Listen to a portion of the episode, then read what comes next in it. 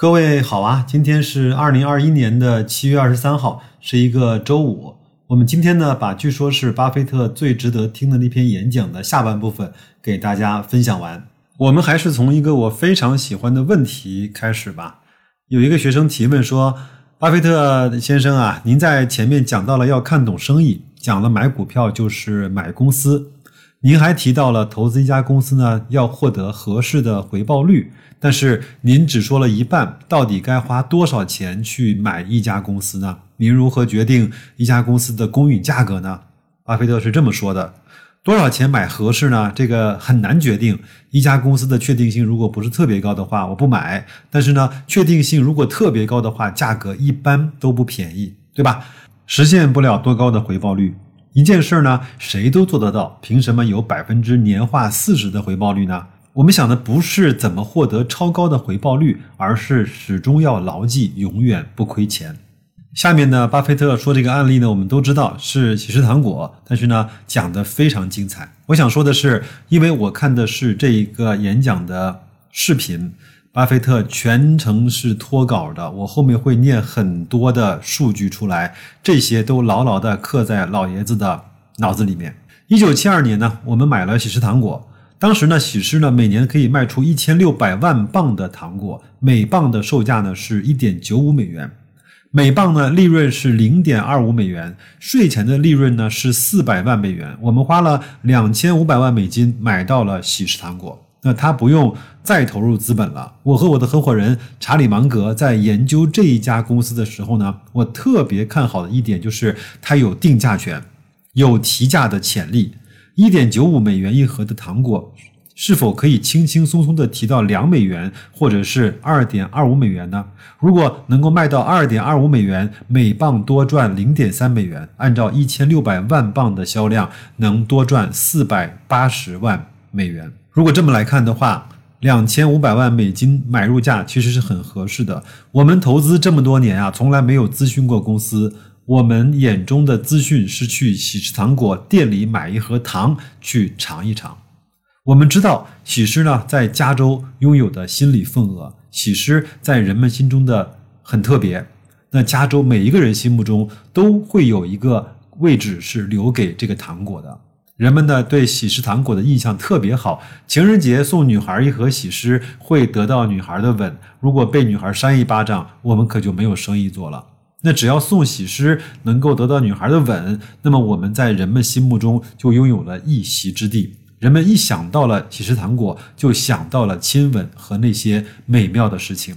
只有呢，我们能够在人们的心目中稳固这个形象，我们就能提价。在一九七二年买入之后呢，我每年都在圣诞节的第二天的十二月二十六号提价，因为圣诞节正是我们大卖的时候。今年我们可以赚六千万美元，因为呢，我们今年可以卖出三千万磅的糖果，每磅呢赚两美元，还是那家公司，还是一样的配方，什么都没有改变。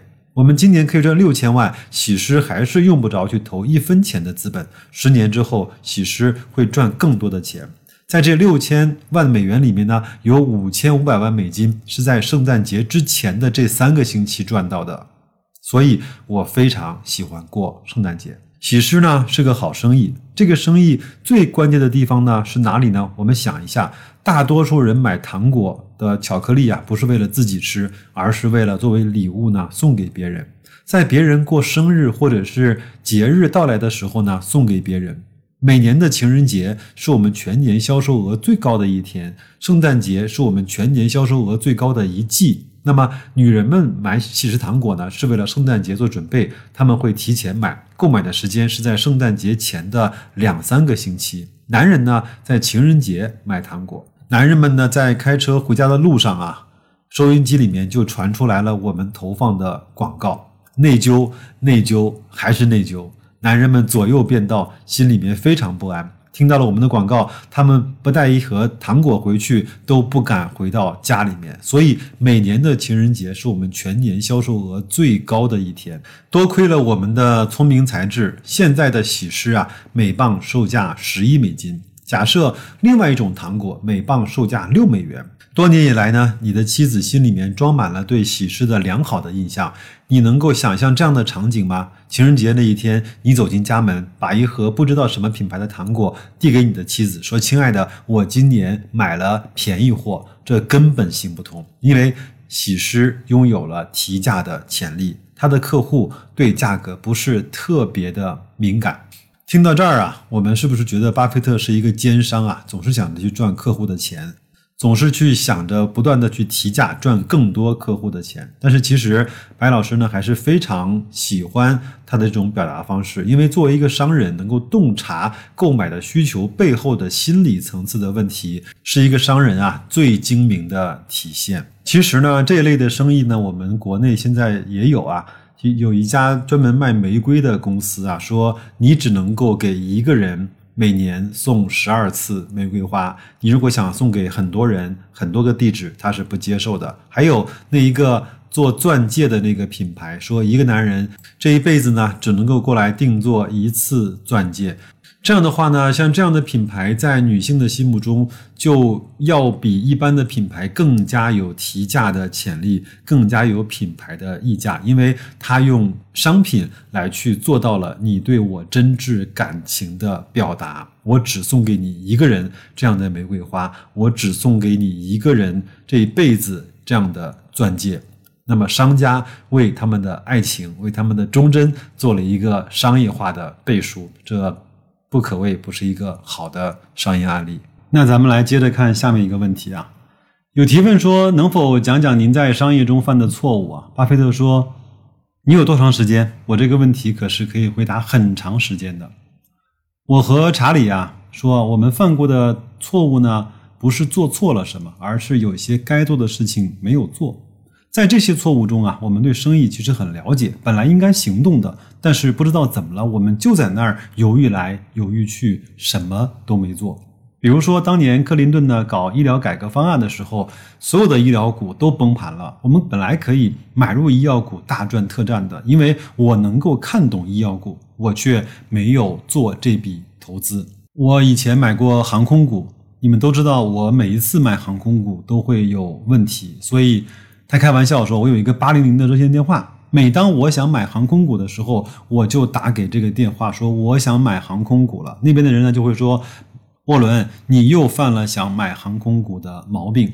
你看，在这一次的两千二零年的疫情期间。”航空股又一次进入了巴菲特的视野，他又买了，而且这次是割肉卖出的。所以一个人啊，在什么股票上他一一直有问题，不赚钱，运气不好，我觉得要懂得适时的把它给放下，不能够一直啊各种挑战不服啊。老八呢后面又说了一些特别真切的话，他说：“我们从来不想的已经经过的事情，我们觉得未来有那么多期待的。”事情何必对过去耿耿于怀呢？不纠结于过去的事情，纠结也没有用。人生呢，只能够向前看。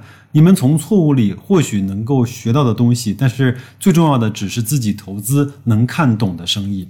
如果你们像很多人一样跳出了自己的能力圈，听别人的消息买了自己毫不了解的股票，犯了这样的错误，你需要自省。你需要记得，投资只能够投自己看得懂的。自己要买什么，得对自己负责，一定要有个理由。如果这个理由你说不出来，就不要买。你的理由是，你为什么一定要买这个生意呢？买这家公司的股票呢？因为它的前提是，买股票啊，就是买一家公司。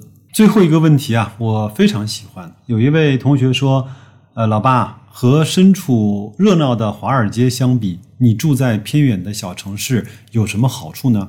这个是白老师非常喜欢的一个问题。那我觉得我自己也在想，我自己有没有像巴菲特一样的，能够在偏远的或者说离信息的风暴中心远一点的啊投资、工作、生活的心境呢？我们听听老八是怎么说的啊？他说：“我在华尔街工作过一两年，我在东西海岸呢都有朋友，我很喜欢拜访他们。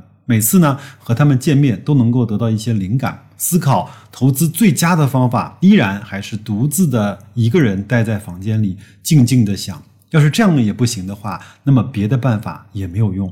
在任何的类似市场的环境中啊，你都很容易受到影响，做出过激的反应。华尔街是一个典型的市场环境，这句话各位听好了，在华尔街，你觉得每天不做点什么都不行。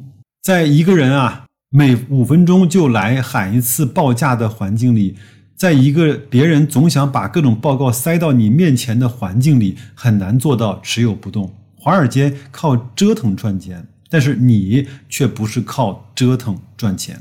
要是在座的各位啊，每天都会相互交易自己的投资组合，那么所有的人最后都会破产，所有的人的钱都会流进到中间商的口袋里。那么换一个做法，你们持有的公司的组合呢，在五十年里面你们一动都不动，最后你们很可能会很有钱，但是你们的券商就会破产。券商呢，就像一个医生一样的，他让你换药的次数越多，他赚的越多。他如果给你一种药，把你的病给根治了，那么他只能做成一笔买卖、一笔交易，然后就没有然后了。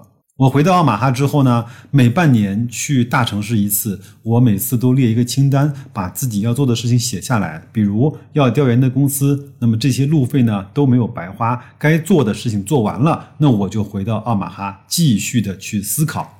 我在一两年前给大家分享过一个 HBO 的纪录片，叫《成为巴菲特》。我觉得各位有空的话，都可以在听完我这期节目之后去看一看那一个纪录片，讲的非常非常的好。我经常陪我的儿子没有事儿没事儿看上个。